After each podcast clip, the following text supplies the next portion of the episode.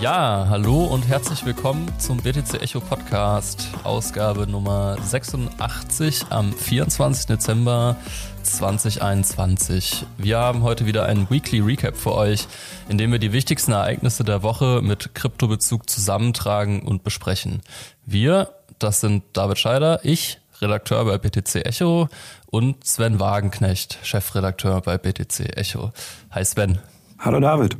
Ja, wie in der letzten Woche haben wir auch heute wieder vier Themen für euch im Gepäck und ähm, starten da gleich mal rein. Die türkische Lira befindet sich im freien Fall. Freier Fall heißt in dem Fall, sie wertet ab, wird immer weniger wert im Vergleich zum US-Dollar. Waren werden teurer. Sven, erklär uns doch einmal kurz, was da mit der Währung passiert in der Türkei. Ja, das ist schon ziemlich heftig gerade. Also Geld- und währungspolitisch zerlegt sich das Land regelrecht, kann man sagen. Wir sehen schon seit längerem, einiger Zeit, dass US-Dollar und Euro stark aufwerten und man hat eben durch die Inflation eben starken Außenwertverlust und die, der Leitzins, den hat man auf 19 Prozent zwischenzeitlich angehebt im September, um dem ja Herr zu werden der Lage. Doch das ist natürlich für die Wirtschaft auch nicht so gut, wenn alles so hoch ist vom Zins. Das wirkt die Wirtschaft ab und das möchte Erdogan natürlich auch nicht. Entsprechend hat er sich durchsetzen können und hat den Leitzins nun auf 14 Prozent abgesenkt im September. Und seitdem erleben wir jetzt diese heftige Reaktion an den Märkten. Das heißt, jetzt geht es nochmal so richtig steil bergauf mit, dem, mit der Abwertung.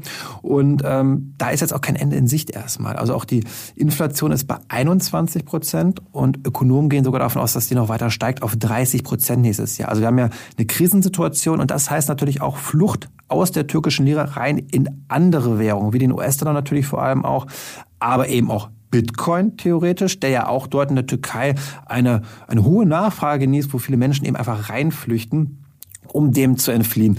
Und was ich so spannend finde, vielleicht an der Stelle noch, ist, dass ähm, Erdogan eine wirklich Extremmaßnahme vorgenommen hat, um diesen Wechsel in andere Währungen zu unterbinden. Und zwar hat er jetzt ein Versprechen gegeben, kürzlich, dass die Verluste, die Währungsverluste, die durch die Inflation zustande kommen, kompensiert werden durch staatliche Gelder. Das heißt, die Sparer, wenn sie jetzt wieder ihr Geld in die türkische Lira umtauschen, erhalten die Verluste, die eintreten, gut geschrieben aus der Staatskasse. Das ist natürlich ein krasser marktinkonformer Eingriff. Das kann kurze Zeit gut gehen, um die Leute, um die Märkte zu beruhigen, aber langfristig ist das natürlich Harakiri, wenn man jetzt diese Verluste versucht mit der Staatskasse auszugleichen. Man beschleunigt das Ganze eigentlich noch, diese ganze Dynamik. Und ich frage mich da wirklich, wo führt das noch hin in der Türkei? Das ist, es gibt wenige Beispiele, zumindest in der Region, die so heftig sind. Und vielleicht, David, da an dich auch die Frage. Ich meine, was glaubst du zur Zukunft der Türkei, zur türkischen Lira? Werden wir da eine Dollarisierung oder gar eine Bitcoinisierung sehen? Ja, was wir ja tatsächlich schon sehen, ist so eine Dollarisierung. Ähm, logischerweise versuchen ja, Menschen in der Türkei ihre Sparguthaben auch zu sichern. Wenn das in der türkischen Lira eben nicht mehr funktioniert, ja, dann äh, sucht man sich eben alternative Währungen, logischerweise Währungen, die wertstabiler sind. Das ist in der Regel der Dollar. Ähm, ich als Bitcoiner würde natürlich gerne auch sehen, dass ja die Menschen ihr Sparguthaben in Bitcoin sichern. Man sieht, die, die türkische Lira ist ähnlich volatil wie der Bitcoin, wenn nicht äh, volatiler. Ähm, aber natürlich muss man hier ehrlich sein und sagen, die Menschen flüchten vermutlich eher in, ja, also den US-Dollar und ähm, andere, ja, andere Assets, die ähnlich wertstabil sind, beispielsweise Gold. Ähm, ja, Genau. Was mich jetzt noch interessiert hat, du hast es ja angesprochen mit den Zinsen. Das ist ja, wir sind ja auch so ein bisschen volkswirtschaftlich bewandert und mich wundert, wie kann denn Zinssenkung gegen Inflation helfen? Das hört sich irgendwie kontraintuitiv an. Ja, das, das hilft auch nicht, David. Es ist eine Verzweiflungstat. Ich meine, den Kampf kennen wir oft. Ne? Die Zentralbanken wollen Geldwertstabilität. Die Politiker, naja, die wollen Wirtschaftswachstum und äh, Arbeitsbeschäftigung. Und das widerspricht sich oft. Und gerade die Zentralbank in der Türkei, würde ich jetzt mal sagen, ist nicht ganz so unabhängig, wie sie eigentlich sein sollte. Und ähm, da hat sich Erdogan einfach durchgesetzt am Ende weil er eben, klar, er steht für eine starke Wirtschaft, für Wirtschaftswachstum. Dadurch viele wählen ihn genau deswegen. Und das sieht er jetzt in Gefahr. Es gibt ja auch Umfragen, dass er in der Gunst der Wähler stark ja Verluste hinnehmen musste.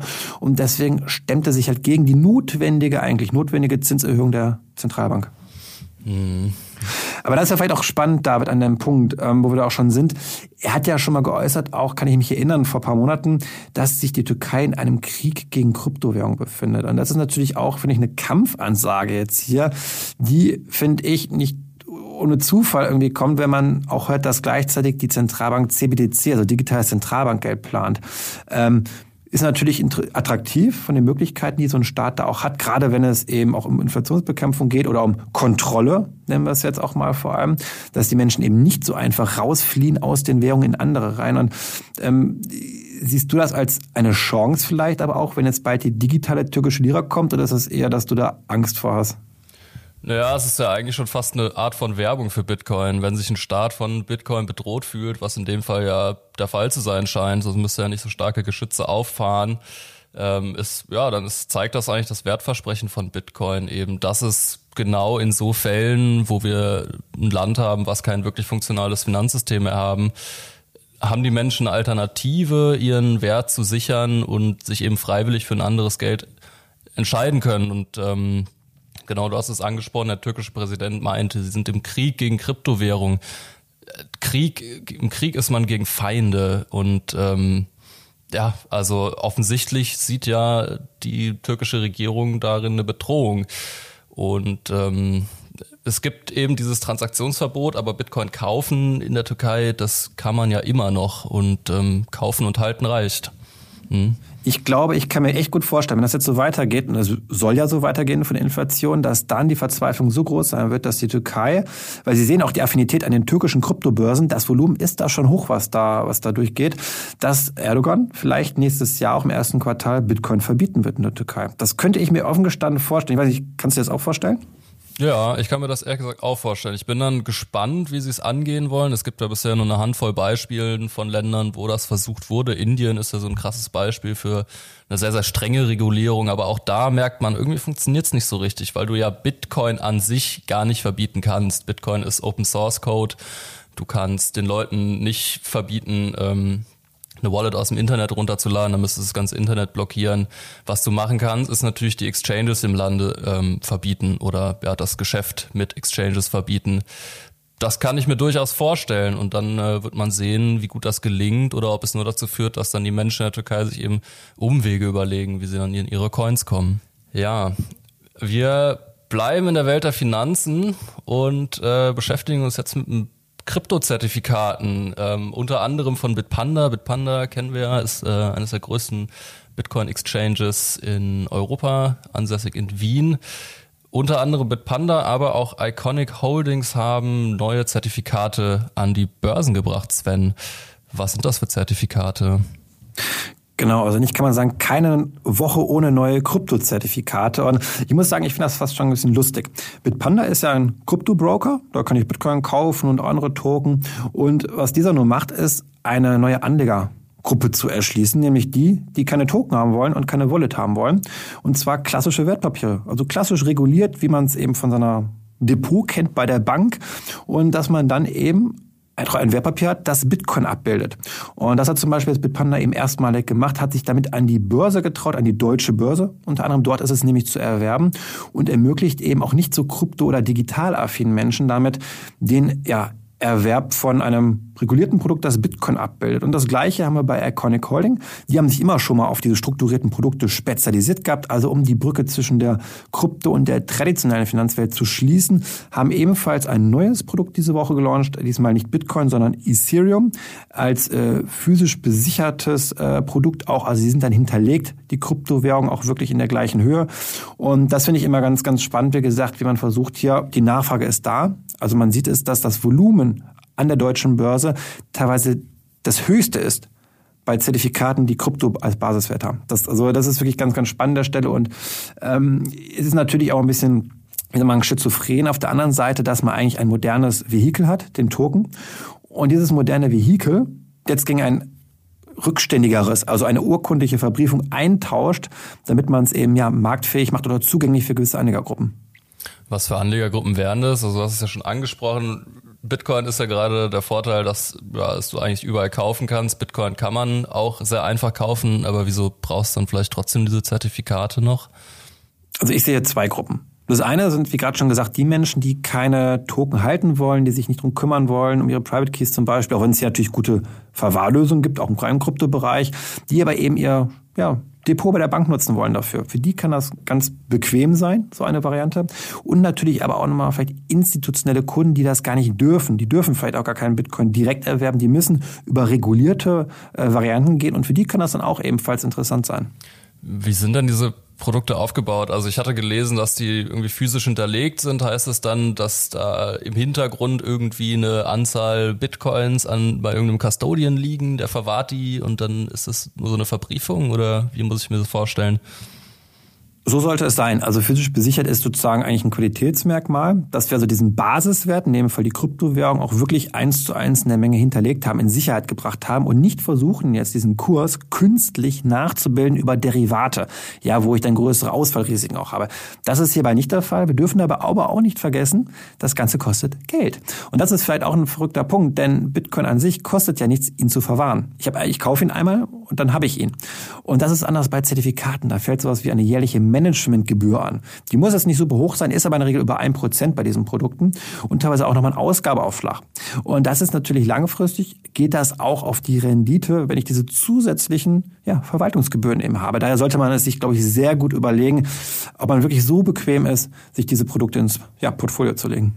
Ja, bei Bitpanda sind es äh, zwei Prozent, habe ich gesehen. Also ja. Genau, also das ist, glaube ich, ist es gut für die Adoption sozusagen, diese Möglichkeit, dass es Mainstream-tauglicher wird. Das finde ich sehr positiv. Aber ich persönlich, auch wenn ihr keine Anlageberatung macht, das müssen wir immer sagen, David, ne, aber ich würde auf, äh, nicht reingehen in diese Produkte. Dennoch finde ich es gut, dass Bitpanda und Iconic Holding in dem Fall, es gibt auch noch andere Emittenten, äh, solche Produkte auf den Markt bringen. Und aber vielleicht, David, lass uns da direkt mal von diesem hochregulierten legalen Bereich, nämlich in den so ein bisschen illegalen Bereich übergehen. Und illegal ist zum Beispiel auch das Bitcoin-Mining in China. Das ist ja verboten worden letztes Jahr, aber trotzdem habe ich jetzt gelesen bei uns, das findet trotzdem noch statt. Kannst du uns da vielleicht ein bisschen mehr darüber verraten? Ja, was wir in China gerade sehen, ist so ein bisschen das Wiederaufkommen von so einem Kryptowilden Westen tatsächlich. Also du hast es richtig gesagt, dieses Jahr war ein, ja, man kann schon sagen, vollumfängliches Bitcoin-Mining-Verbot in China, unter anderem auch ein Bitcoin-Transaktionsverbot in China. Also China macht richtig ernst gegen Kryptowährungen. Aber was uns hier interessiert, ist eben das Mining-Verbot. Und ähm, da haben wir Mitte des Jahres einen rapiden Abfall der Hashrate gesehen. Also die Hashrate ist, naja, die akkumulierte Rechenleistung im Netzwerk. Je höher die Hashrate, desto sicherer ist das Netzwerk. Die ist deswegen abgefallen, weil eben die chinesische Regierung Bitcoin Mining verboten hat. So, und da gibt es jetzt ein paar Folgen. Folge Nummer eins ist eben, dass viele Miner aus China an andere Erdteile gehen. Da war Kanada, die USA sehr beliebt, aber auch Kasachstan beispielsweise, weil der Strom sehr günstig ist.